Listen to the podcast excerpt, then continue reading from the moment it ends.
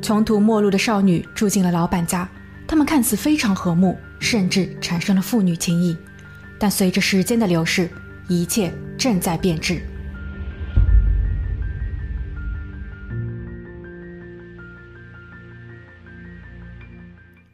Hello，大家好，我是葛云逸。今天的案件发生在美国堪萨斯。二零一二年，五十岁的哈罗德开始了他的全新恋情。他有过三次失败的婚姻，人到中年后，他更渴望有一个稳定的家。哈罗德对于这段感情十分认真。当年中旬，哈罗德告诉女友，自己的那栋五居室的别墅，平日里也就他一个人居住。他想开放两间房间，申请寄养资质，一来是帮助那些有困难的年轻人。二来好让房子得到充分的利用，并赚得一点生活费。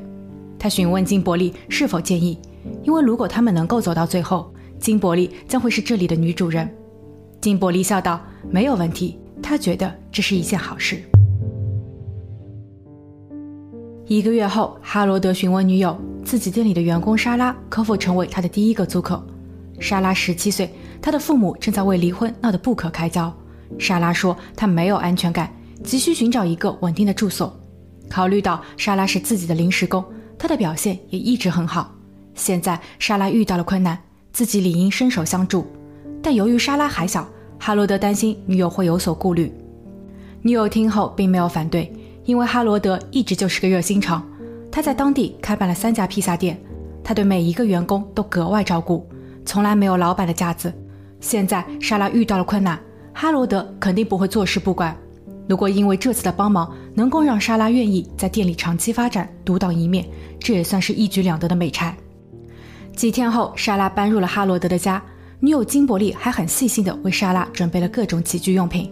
她提醒莎拉说：“每个人的生活习惯都有所不同，你和哈罗德之间肯定需要时间来磨合。他有些洁癖，喜欢干净，所有的东西都必须井然有序。”所以，未来在使用公共区域，例如厨房、客厅等地方，一定需要注意和互相谅解。如果莎拉在起居方面有什么不适应的话，也可以说出来。莎拉微笑点头，她表示自己很喜欢这里的坦诚与温馨。入住八天后，莎拉询问哈罗德，是不是可以晚些时间再支付房租？自己正在申请学生贷款，但多家银行都拒绝了，他还在想办法。哈罗德答应了他的请求。并表示自己可以作为担保人为莎拉的信用做背书，这样一来，莎拉可以拥有自己的信用卡，自由支配自己财政的同时，也积累了信用积分。只要莎拉在后期通过努力工作把欠款给还上，哈罗德不会有任何的损失。莎拉听后非常感激。两周后，莎拉拿到了自己的第一张信用卡，她相当兴奋。与同龄人一样，她喜欢各种的尝新，例如化妆品、衣服或是一些网红商品。他似乎对钱没有什么概念，一时间他给自己购买了很多东西，当然他也给哈罗德买了一些礼物。哈罗德收到后非常欣慰，至少这个小姑娘还能想到自己。她提醒莎拉，信用卡的提前透支确实会给人带来愉悦，但切记需要克制，因为还款时就不这么开心了。莎拉回应说自己在披萨店的工钱可以应付。五周后，哈罗德问莎拉。这第一个月的房租是时候交了吧？莎拉有些尴尬，她涨红了脸，与哈罗德商量说，自己想先用存款做一个隆鼻手术。她的父母已经离婚，他们都不要自己，就是因为自己长得不够漂亮。在学校里，那些成绩比她差的同学都有人追求，唯有自己形单影只。自卑的她迫切需要通过整容来改善形象。哈罗德听后表示理解，对于青春期的少女来说。容貌是他们最为关心的东西，如果能够通过手术让她重拾自信，稍晚一些补交房租也是可以接受的。莎拉含泪道谢。入住两个月后，哈罗德收到了银行的催款单，莎拉的整容费以及各项生活费已经透支，用完了他的信用额度，而且他没有按期还款。根据信用卡的背书规定，一旦持卡人莎拉无力偿还，担保人则需要对债务负责。哈罗德非常生气。他找到了莎拉，并表示，生活中没有什么是免费的，住房、水电煤、网络通讯、食物饮品，甚至是卫生纸或是丢垃圾，这些通通都需要钱，无法避免。自己允许莎拉可以稍后支付房租，但不代表莎拉可以毫无节制的购买和满足私欲。莎拉非常害怕，她哭着说自己也很恐惧。这是她第一次独自生活。她并不知道，原来生活的成本会如此高昂，这些压力都是她不曾经历的。哈罗德告诉她自己是有底线的，这是莎拉的最后一次机会，他会先行垫付所有的欠款，但今后莎拉必须通过工作偿还债务。莎拉拼命的点头。接下去的一个月里，莎拉似乎有所收敛，但她开始不悦，生活越来越不自在。她总感觉哈罗德一直在盯着自己还钱。压得她无法喘息，他甚至对上班失去了动力，因为他认为所有的工资都得用来还钱，而银行的每一份账单更像是催命符。看着莎拉越来越颓废，哈罗德拿出了记账本，工整的书写道：“房租三百美金，鸡蛋两美金，这些都是莎拉的日常开销。”他并不是想针对莎拉，只是想通过施压来激励她。月底时，哈罗德把账单递给了莎拉。再一次提醒他，他需要偿还的不仅仅是信用卡的透支额度，还有这些日常的开销。哈罗德只是租借了一间卧室给他，这不等于哈罗德有义务要养着他。莎拉需要了解现状，他已经成年，需要独立。莎拉看到账单后非常伤心，但这就是现实。然而，这个行为并没有激励到他，他反而愈加的消沉。还钱的压力正在慢慢的侵蚀着他的灵魂。他开始厌恶并讨厌身边的每一个人，哈罗德也不再有好脸色给到莎拉，两个人的每一次独处都伴有浓浓的敌意。哈罗德的女友看出了异样，她想与男友好好谈谈，看看有什么办法能够解决他和莎拉的问题，但哈罗德却拒绝了。气头上的他甚至因为这个问题向女友提出了分手。他说自己最近压力很大，商铺租金、员工工资、产品质量、市场竞争等。这些都需要自己花时间去处理，他感觉疲倦，他不想讨论关于莎拉的任何问题，也不想在莎拉的身上再花更多的时间，更没有义务去教育她。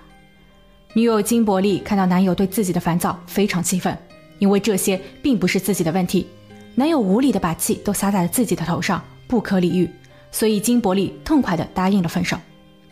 两周后，当披萨店的员工都拿到了自己的工资时，唯独莎拉没有。哈罗德不再打算支付他的工资，他将直接用这些钱来抵扣房租。莎拉气愤地告诉他自己辞职不干了。哈罗德也不再顾及颜面，他当众怒吼道：“你休想赖账！”而后他又给了莎拉一份最新的对账单，他的欠款总额已经过万。没有人知道哈罗德和莎拉之后发生了什么，只是在一年多后的二零一四年一月十七日，哈罗德连续三天没有去披萨店。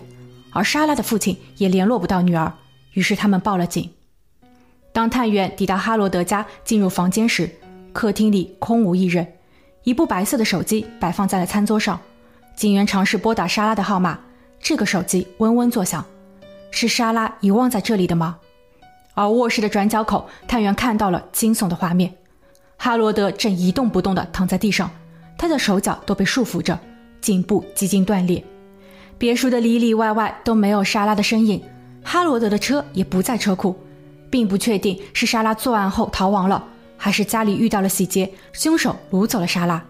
所以探员决定当务之急要立马找到人和车。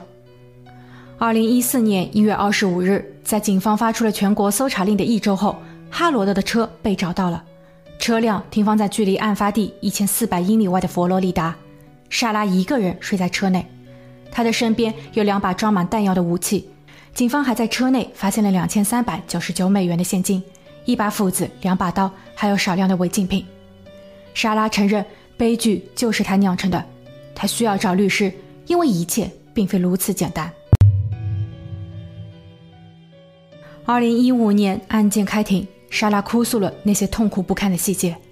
莎拉和哈罗德是在搬入他家的两年前认识的，当时莎拉勤工俭学。去到了他的披萨店，哈罗德对自己非常友好，还邀请自己去他的家做客，但自己在当时没有应约。两年后，当莎拉的家庭发生变故时，莎拉非常慌乱，感觉自己的父母已经抛弃了他，而哈罗德的及时相助让自己看到了希望。他提供了基本住所，他不单单是房东，是自己打工地方的老板，更像是自己的养父，一个能让自己产生安全感的长辈。莎拉还会偶尔叫哈罗德为爸爸。哈罗德也会很开心的回应，但当有一天哈罗德问自己要房租时，莎拉开始困惑。她并没有意识到自己现在所拥有的一切都需要用金钱来偿还。他甚至认为他们之间的情感已经比金钱更为重要，因为他已经把哈罗德当成了爸爸。哈罗德给到自己一万四千美元的账单，莎拉已经不知道该如何处理。这对于他来说就是个天价。在哈罗德和女友分手后，他开始酗酒，后悔于当时的冲动。他觉得自己再也无法得到女友的原谅，于是哈罗德把气都撒在莎拉头上。他觉得是莎拉的出现扰乱了他的宁静生活。他想赶走莎拉，但他说他不会那样做，因为如果莎拉走了，他的钱就再也收不回来了。当然，莎拉自己也非常害怕，因为她除了这里已经无处可去。她曾给自己的姐姐发送过短信，但姐姐表示自己的小宝宝需要照顾，并且没有多余的地方给莎拉住。而莎拉的亲生父母也在离婚后各自组成了新家，没有人待见她，所以莎拉只能借住在哈罗德家，哪怕他已经开始讨厌自己。后来，哈罗德为莎拉提供了违禁品，他说这会帮助莎拉忘却烦恼。虽然莎拉使用的不多，但这些已经让她上瘾。大约在二零一三年，莎拉不确定具体的时间，哈罗德提出，既然莎拉无力偿还债务，那就用身体来偿还吧。之后，他把莎拉灌醉，随即发生了关系。莎拉非常痛苦，但她不能反抗，因为哈罗德曾暗示，如果不配合，那就立马滚蛋。莎拉开始觉得自己成为了哈罗德的玩偶。哈罗德高兴时，莎拉可以得到一些物质满足。但当他不开心时，莎拉则备受欺辱。二零一四年案发五天前，忍无可忍的莎拉开始在谷歌上查询作案方式，并通过油管看相关视频。他发现颈部是最脆弱的部位，他甚至还买了只兔子来做实验。当时哈罗德看见了那只兔子的结局，但他并不清楚自己将是莎拉的下一个目标。二零一四年一月十四日，莎拉决定结束痛苦。他给正在上班的哈罗德发送了短信，问他什么时候回家。哈罗德回复道：“昨晚的事情非常抱歉，但今天可以一起共进晚餐。”莎拉在晚餐时给哈罗德灌了四瓶啤酒，前三瓶都很正常，但第四瓶中她掺入了事先准备好的安眠药。哈罗德逐渐失去了意识。莎拉按照原定的计划将他捆绑住，因为她害怕哈罗德会痛醒后进行反抗。完事后，他在墙上写下了英语单词“自由”。在逃亡十一天后，警员找到了自己，他的内心非常庆幸，因为自己终于安全了。莎拉的律师则补充道：“莎拉之所以会这么做，都是哈罗德一手造成的。一个五十多岁的男子为什么要接纳一个年轻女子？他的初衷本就令人质疑。根据莎拉自己的描述，她从小就得不到父母的爱，她曾被邻居骚扰。”对方用香烟灼伤了他的皮肤，这些都让他的心灵造成了伤害，因此他患上了应激障碍。哈罗德让他看到了希望，却又亲自对他下了手，这让莎拉的内心彻底崩溃。他不再相信任何人的同时，患上了严重的抑郁和精神分裂。在案发前，莎拉已经服用了近六个月的抗抑郁药物。心理学家也表示，根据莎拉的心理测试，莎拉患有借鉴性人格分离。她的体内至少有四个人格，最后实施报复并对哈罗德动手的是他的体内一个叫做艾丽莎的人设。莎拉的父亲则佐证说，自己最后一次收到女儿的短信是在案发两天前，内容为一切都好，所以他相信是由于女儿的精神问题才导致了这一切。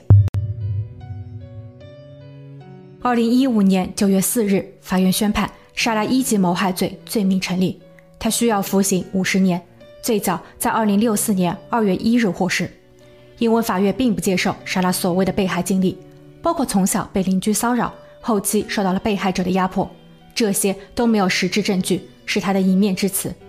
受害人已经离世，没有人知道真相，而且莎拉在整个过程中是有机会对外求助的，她可以联系家人、朋友或是报警，但她并没有这样做，而是任凭局势愈发恶化。最终把自己变成了一个怪物。